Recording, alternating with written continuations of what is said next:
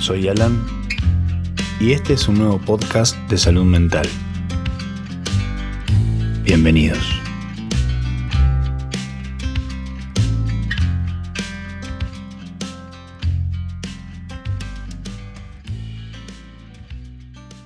¿Alguna vez tuviste la experiencia de caminar en piloto automático?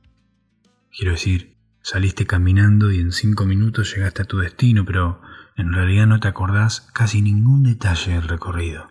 No te acordás si había tráfico, si te cruzaste gente o si ibas por un camino más largo. Este es un ejemplo de disociación cotidiana normal, un término que describe un estado mental de desconexión de lo que te rodea. Normalmente, este estado de ensueño no dura mucho tiempo, y la mayoría de las personas pueden salir de ese estado si algo o alguien requiere su atención. Pero para algunas personas, la disociación es más generalizada y no se puede desactivar tan fácil. De hecho, la sensación de desconexión puede volverse muy intensa y pasar tan seguido que afecta la vida diaria de esa persona. Cuando este es el caso, decimos que la persona tiene un trastorno disociativo. Los trastornos disociativos son trastornos grupales que causan una alteración de la propia conciencia como acciones, pensamientos, sensaciones físicas e incluso de identidad, que es el sentido de quién sos.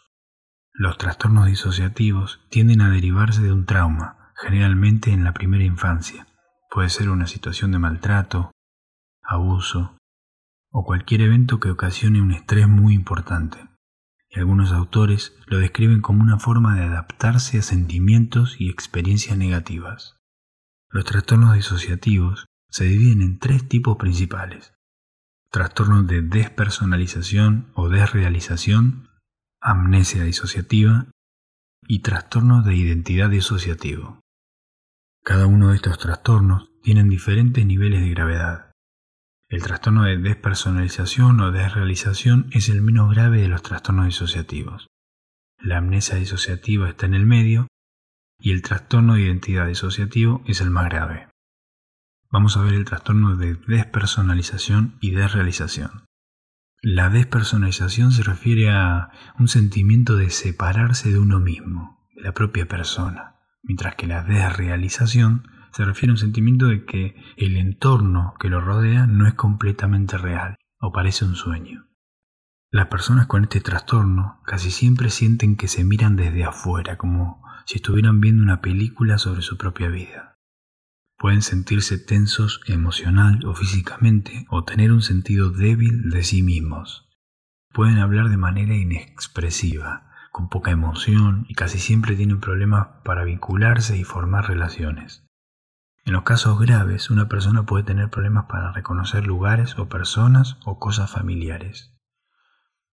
Otros síntomas también incluyen una alteración del sentido del tiempo, donde las cosas parecen moverse demasiado rápido o demasiado lento, confusión mental o aturdimiento, y ser propensos a no poder parar de pensar sobre un tema específico y tener mucha ansiedad. La amnesia disociativa es cuando una persona bloquea o se olvida información personal importante, que la mayoría de las personas podrían recordar de por vida, por ejemplo, dónde vivieron cuando eran chiquititos o cómo era su mamá de joven. La amnesia disociativa se puede dividir en cuatro tipos, localizada, generalizada, sistematizada y continua. La mayoría de las personas con amnesia disociativa tienen amnesia localizada, lo que significa que tienen problemas recordando un evento traumático puntual. A veces la pérdida de memoria es más amplia, lo que puede incluir meses o años que rodean ese evento traumático.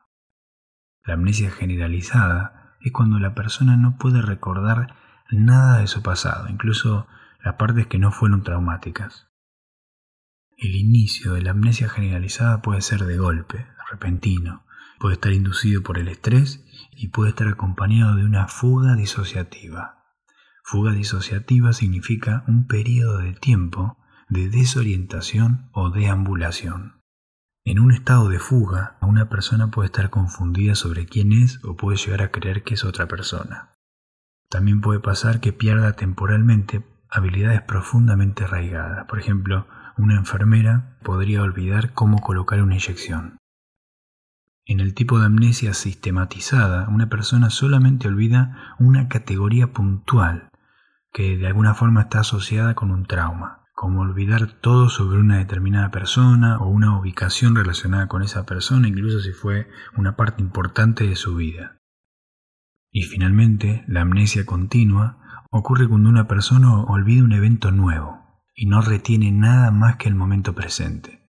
Esto es lo mismo que le pasa a Dory en la película Nemo, solamente recuerda el presente. Todo lo que ya pasó se lo olvida. Y una característica de la amnesia continua es que no siempre está relacionada con un trauma psicológico. Bueno, esos fueron los tipos de amnesia disociativa. El tercer tipo de trastorno disociativo es el trastorno de identidad disociativo, antes conocido como trastorno de personalidad múltiple. Este es un trastorno disociativo crónico que suele implicar un episodio traumático, frecuentemente abusos físicos o sexuales en la infancia. Los pacientes tienen dos o más personalidades o identidades diferentes, que dominan, cuando están presentes, las actitudes, el comportamiento y la visión que la persona tiene de sí misma, como si no existiese ninguna otra personalidad. El trastorno de identidad disociativo se puede dividir en dos tipos, el trastorno de identidad disociativo encubierto y el trastorno de identidad disociativo abierto. El tipo más común de trastorno de identidad disociativo es el encubierto. Esto significa que una persona experimenta cambios bruscos y dramáticos en la forma en que percibe, piensa o siente como si hubiera asumido las características de una o más personas diferentes. Algunos pacientes con trastorno de identidad disociativo encubierto pueden escuchar la voz de esa persona y sentir que le está hablando.